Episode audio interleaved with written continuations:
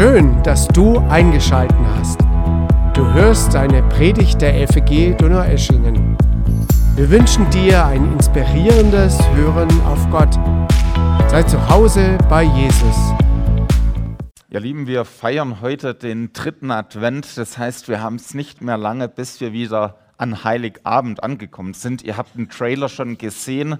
Wir freuen uns schon drauf, Heiligabend Gottesdienst zu feiern. Aber davor wollen wir die Frage stellen, hey, warum überhaupt Weihnachten? Also, warum ist es überhaupt nötig? Also, geht es darum, ein nettes Fest zu haben, dass wir, wenn es draußen Schnee hat und kalt ist, wir gemütlich Glühwein trinken und einen Weihnachtsmarkt haben und dort als Gemeinde viele Stände machen? Geht es darum, warum musste Jesus Mensch werden? Also, was ist der eigentliche Background davon. Wir wollen heute in die Bibel wieder schauen und schauen, wie die Bibel die Frage beantwortet, warum Weihnachten, was ist die große Story dahinter. Im Wort Gottes steht im, 2, im Philipper 2, die Verse 6 bis 11 folgendes. Ihr dürft gerne eure Bibel mit aufschlagen und mitlesen oder ihr lest hier vorne mit. Dort heißt es über Jesus Christus, er, der Gott in allem gleich war und auf einer Stufe mit ihm stand, nutzte seine Macht nicht zu seinem eigenen Vorteil aus. Im Gegenteil, er verzichtete auf alle seine Vorrechte und stellte sich auf dieselbe Stufe wie ein Diener. Er wurde einer von uns, ein Mensch wie andere Menschen aber er erniedrigte sich noch mehr. Im Gehorsam gegenüber Gott nahm er sogar den Tod auf sich. Er starb am Kreuz wie ein Verbrecher. Deshalb hat Gott ihn auch so unvergleichlich hoch erhöht und hat ihm als Ehrentitel den Namen gegeben, der bedeutender ist als jeder andere Name. Und weil Jesus diesen Namen trägt, werden sich einmal alle vor ihm auf die Knie werfen. Alle, die im Himmel, auf der Erde und unter der Erde sind. Alle werden anerkennen, dass Jesus Christus der Herr ist und werden damit Gott, dem Vater, die Ehre geben. Also warum Weihnachten? Was ist die große Story, die wir dahinter haben. Die Geschichte von Weihnachten kann, wenn wir so dieses Weihnachtsmarkt-Feeling haben, etwas verschwommen werden. Also Weihnachten ist deutlich mehr als ein Familienfest. Es ist vielmehr die Behandlung von einem ganz schön großen Problem ich mag ja etwas die Technik, so ein bisschen, und ich habe diese Woche ein, ich sag mal, eine neue Art Spielzeug entdeckt. Das ist das etwas, das man künstliche Intelligenz nennt. Also das ist keine menschliche Intelligenz, sondern so eine computererzeugte Intelligenz und die lernt immer mehr dazu. Die fütterst du mit Informationen, stellst Fragen und das ist so ein System mit Algorithmen und Co. Das können euch IT-Experten erklären, ich nicht. Aber das lernt ganz schön viel. Und ich habe dieser künstliche Intelligenz ein paar theologische Fragen gestellt. Ich dachte, ich muss ja mal schauen, was die da alles drauf hat. Und ich habe die Frage gestellt, warum musste Jesus Mensch werden? Folgendes Ergebnis kam raus. Jesus musste Mensch werden, um die Sünden der Menschen auf sich zu nehmen und für sie am Kreuz zu sterben. Nur als Mensch konnte er das vollkommene Opfer für die Erlösung der Menschheit bringen und damit den Weg zu Gott öffnen. Ich habe gedacht, gar nicht schlecht so eine Antwort von der künstlichen Intelligenz. Besser als sie manchen Theologe gibt. Also,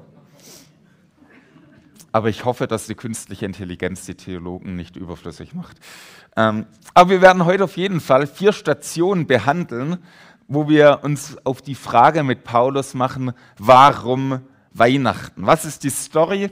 Und wo ist unser Platz für uns heute in dieser ganzen Geschichte. Wir werden deswegen sehen, dass Jesus schon immer da ist, dass er göttlich ist und dass er schon immer existiert hat. Dann schauen wir uns seine Selbsterniedrigung an, seine Entleerung der Göttlichkeit. Nicht der Göttlichkeit, nein, sondern der Rechte, die er hatte. Seine Göttlichkeit hat er immer behalten. Dann schauen wir, wie er sich noch tiefer erniedrigt hat bis zum Sklaventod am Kreuz. Und die vierte Station ist die Erhöhung von Jesus. Das ist das, was an Advent geschieht. Wir fangen mit der Station 1 an, mit der, man nennt es Präexistenz, also schon immer Existenz, dass Gott schon, Jesus schon immer existiert hat. Da heißt es in Philippa 2, Vers 6, er, der Gott in allem gleich war und auf einer Stufe mit ihm stand, nutzte seine Macht nicht aus zu seinem eigenen Vorteil. Warum Weihnachten? Warum musste Jesus Mensch werden? Er hatte doch alles, was er braucht. Also Jesus hatte im Himmel, um das mal so zu sagen, keine Langeweile. Ihm hat nichts gefehlt. Er hatte alles. Hier heißt es, er war Gott in allem gleich, stand auf einer Stufe mit ihm. Im Griechischen heißt es, Jesus war in der Gestalt Gottes. Er war also sichtbar göttlich, er war sichtbar Gott. Sein ganzes Wesen war Gott. Er strahlte Gottes Größe und Herrlichkeit aus. Jesus wurde angebetet von den Engeln. Es war sein Zustand. Er war schon immer da, immer Gott gewesen, war bei der Erschaffung der Welt dabei gewesen. Er war es, das Wort, durch den der Vater die Welt geschaffen hat. Übrigens bei der Erschaffung der Welt war die ganze Dreieinigkeit Gottes am Werk. Jesus war komplett Gott, musste nicht dafür kämpfen. Er hätte an dieser Stellung festhalten können. Er hätte sagen können, das ist mein Recht, es ist mein Recht, angebetet zu werden, es ist mein Recht, bedient zu werden, geehrt zu werden. Er musste nicht Mensch werden, er musste nicht leiden. Und mit diesem Wissen im Hintergrund wird die Station 2, zu der wir uns gleich begeben, viel herausfordernder. Mit Station 1 im Rücken können wir über das, was jetzt kommt, nur staunen und auf die Knie gehen und Gott anbeten. Wir können uns nur die Augen reiben über das, was an Weihnachten wirklich geschehen ist. Die Station 2, die Selbsterniedrigung und die Entleerung seiner Herrlichkeit. Dort heißt es, im Gegenteil, er verzichtete auf alle seine Vorrechte und stellte sich auf dieselbe Stufe wie ein Diener. Er wurde einer von uns, ein Mensch wie andere Menschen. Was passiert hier? Jesus handelt selbst. Jesus wird nicht vom Vater geschickt, der sagt, mach mal, ich möchte das so. Jesus handelt selber, freiwillig. Er wird von niemand gedrängt, niemand kann ihn zwingen, Niemand kann Jesus überreden. Er handelt, heute würden wir sagen, selbstbestimmt. Mit Jesus handelt Gott freiwillig. Jesus nutzt seinen Anspruch als Gott nicht zu seinem eigenen Vorteil aus. Er hätte es nicht nötig, uns Menschen zu helfen. Er hätte gut auf Weihnachten verzichten können und uns unserem eigenen Schicksal überlassen können, unserem ewigen Schicksal. Stellt euch vor, hier drin in dieser schönen Kiste ist alles drin, was Gottes Herrlichkeit in Jesus ist. Seine Majestät, seine, dass er angebetet wird, dass ihm kein Leid geschieht, dass er bestaunt wird. All das ist hier drin. Allmacht, alles. Unsterblichkeit. Und die Frage ist, was hat Jesus damit gemacht? Er hatte alles. Die ganze Größe und Herrlichkeit hatte er. Im Griechischen heißt es, dass Jesus sich selbst entleert hat. Also er hat alles, seine ganze Göttlichkeit, nicht seine ganze Göttlichkeit, das sage ich schon zum zweiten Mal, das ist falsch. Ich wollte nur aufpassen, ob ihr wach seid, dass seine ganze Herrlichkeit, seine Anbetungswürdigkeit, alles hat er ausgeleert, als er Mensch wurde. Seine Unsterblichkeit, Er verzichtete auf seine ganzen göttlichen Vorrechte. Die ganzen Ansprüche, die er hatte, hat er entleert, heißt es. Das ist das, was hier im Originaltext steht.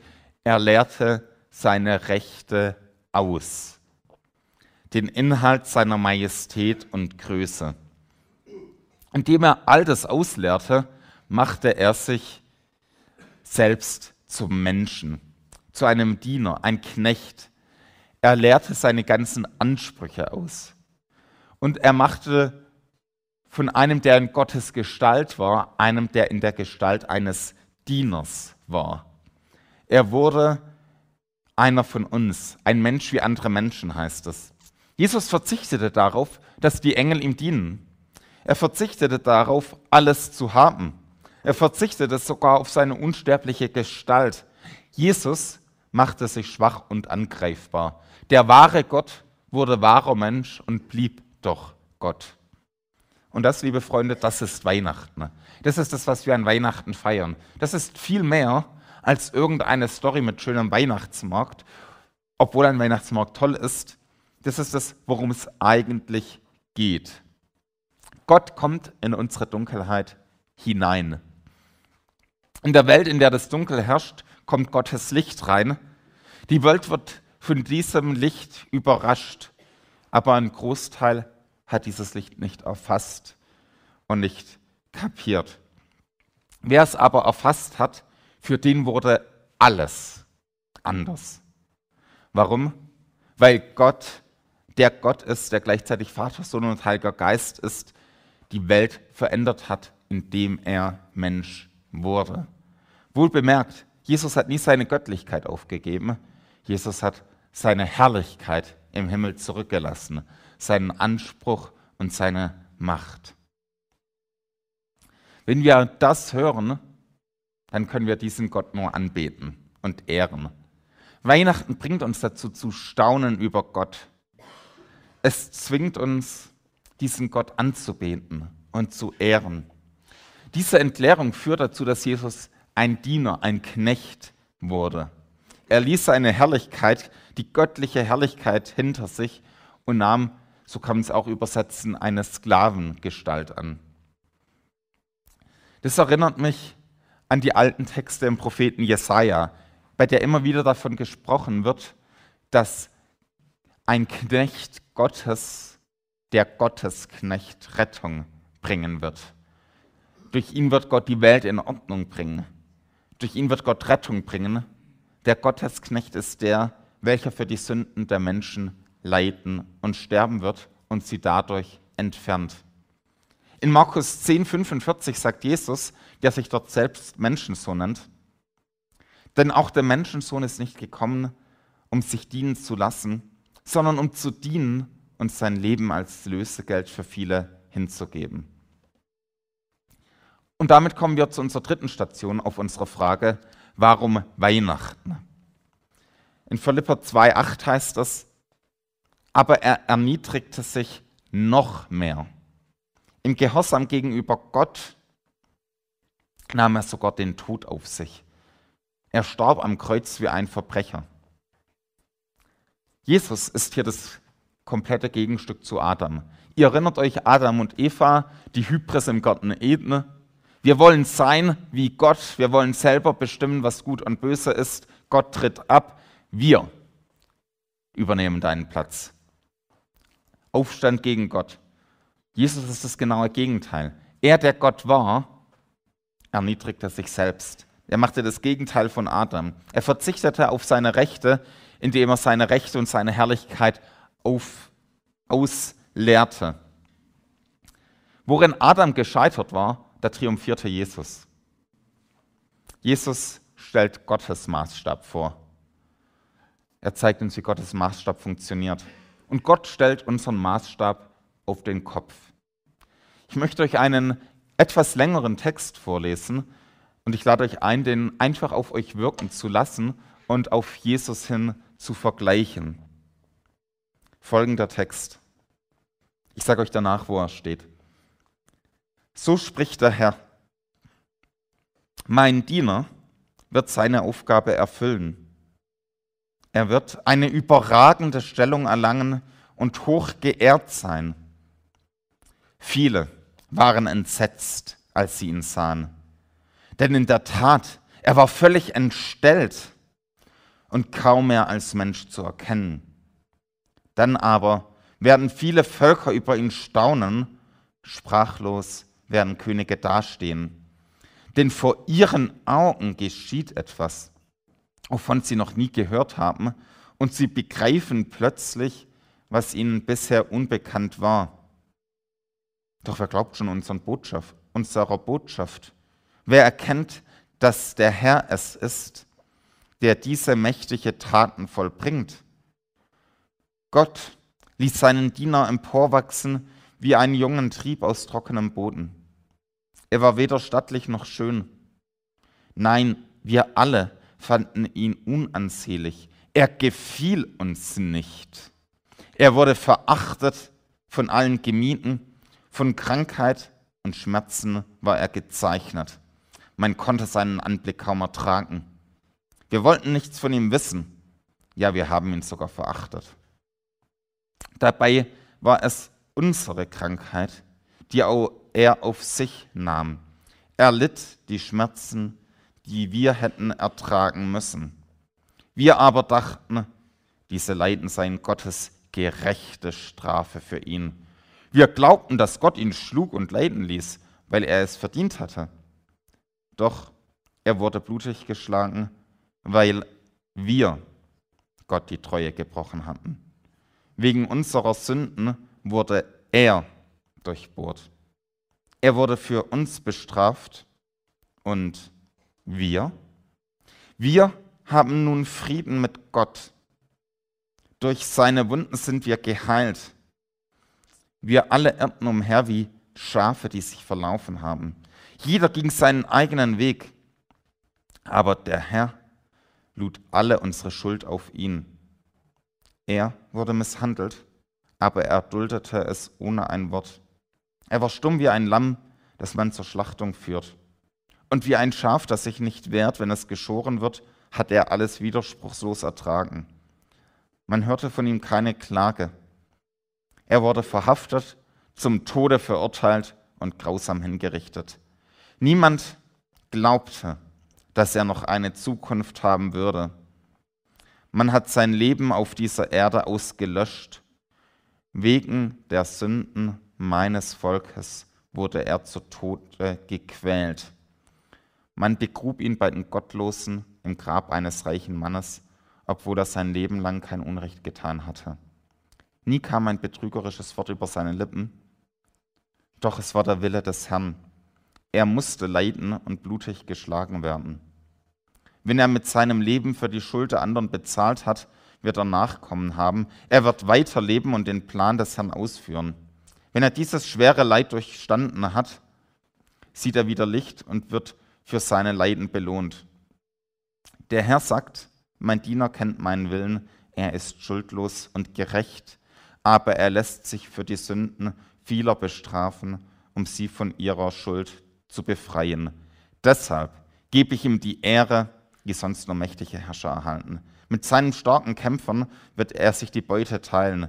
So wird er belohnt, weil er den Tod auf sich nahm und wie ein Verbrecher behandelt wurde.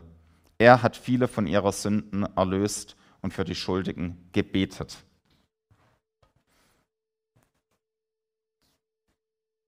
Euch kommt der Text bestimmt bekannt vor. Er steht im Jesaja 52, 13 bis 53, 12. Und ich finde, er spiegelt das wieder, was auch im Philipperbrief steht. Übrigens, dieser Text wurde 700 Jahre vor Christi Geburt geschrieben.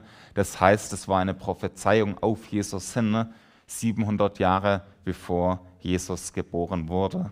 Und sie hat sich erfüllt. Warum Weihnachten?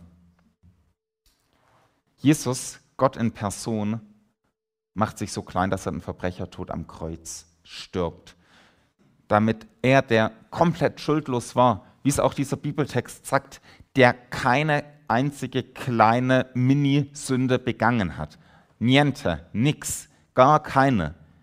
Er lässt sich für die Sünden der vielen bestrafen, für die Schuld die ich begangen habe, für die Schuld, die du begangen hast, für die Schuld der ganzen Menschheit, hat er die Konsequenzen auf sich genommen.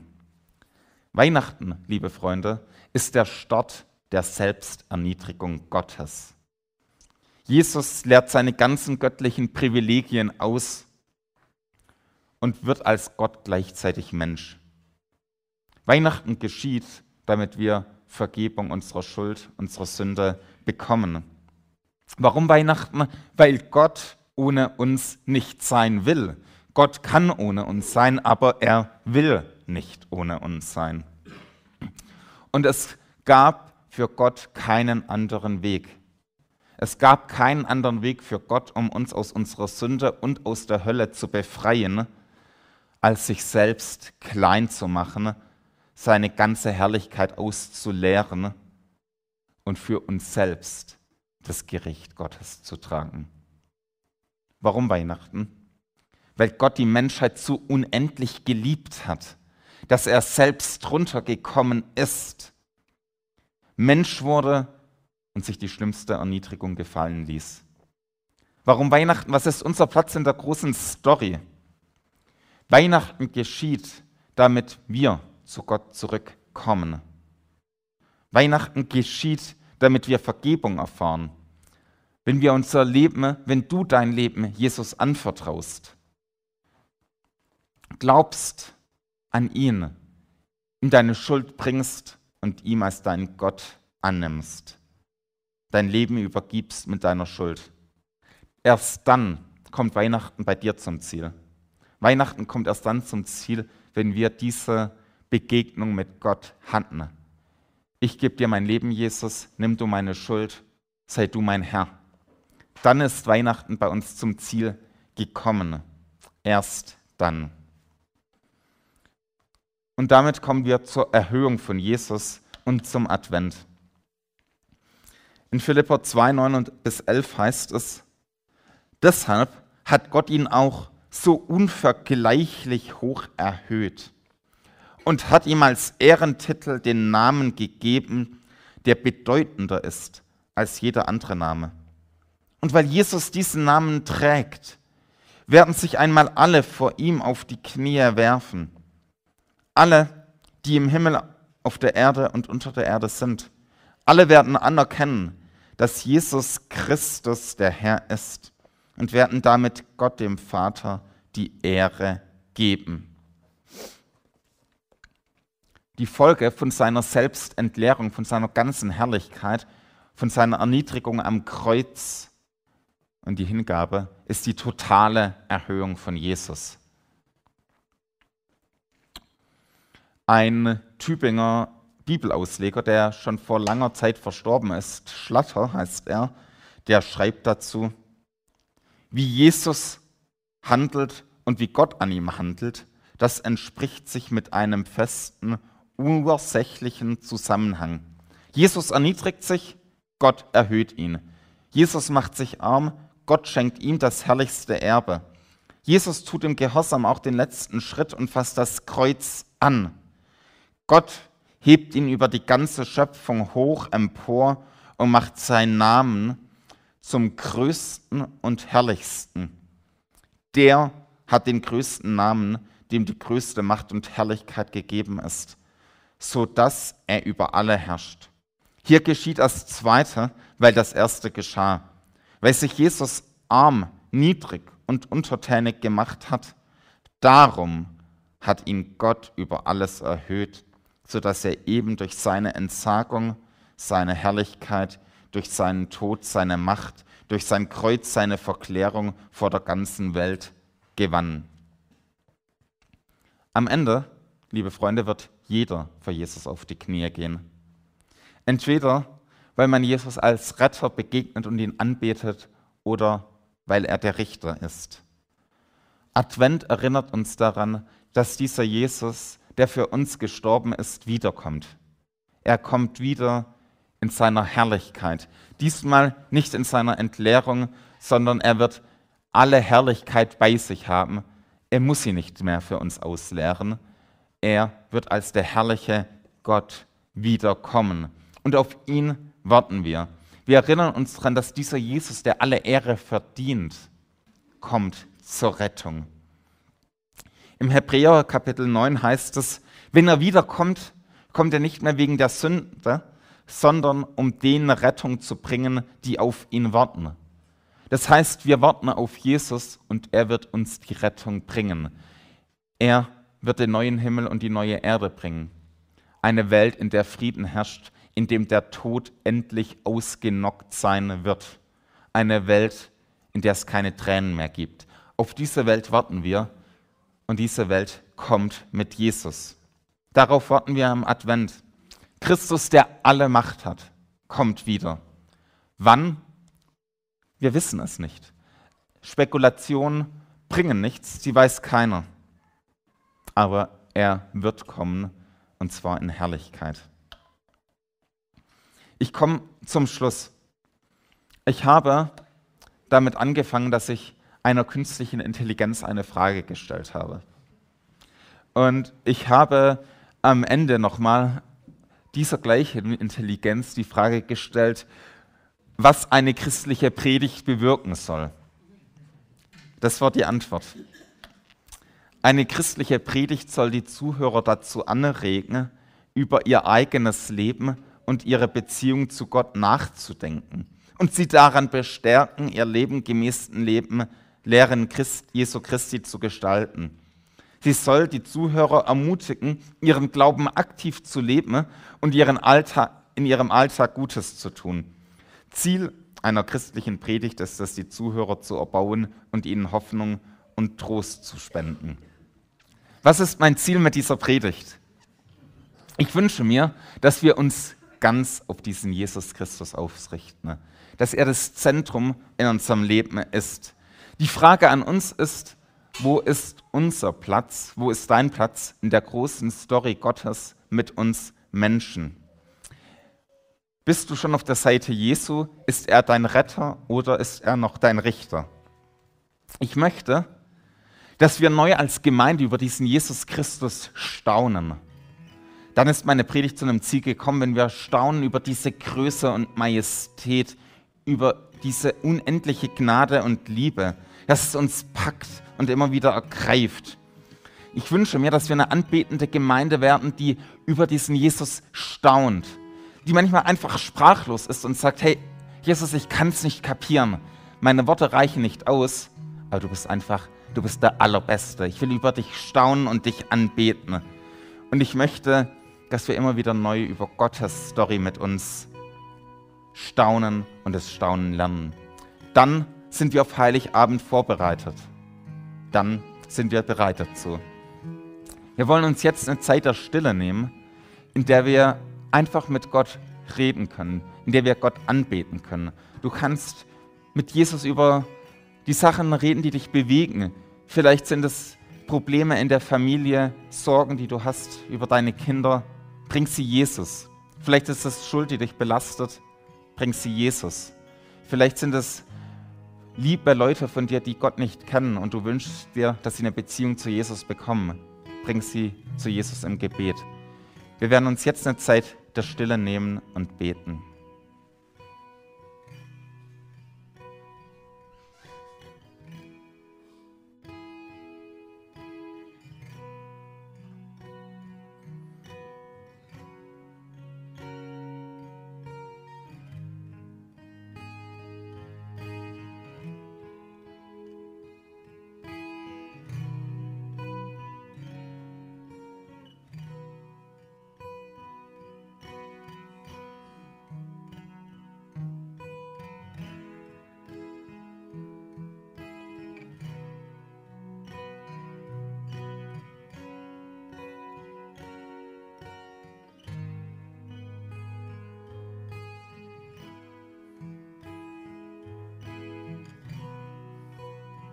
Jesus Christus, großer Gott, danke, dass du am ersten Weihnachten Mensch geworden bist.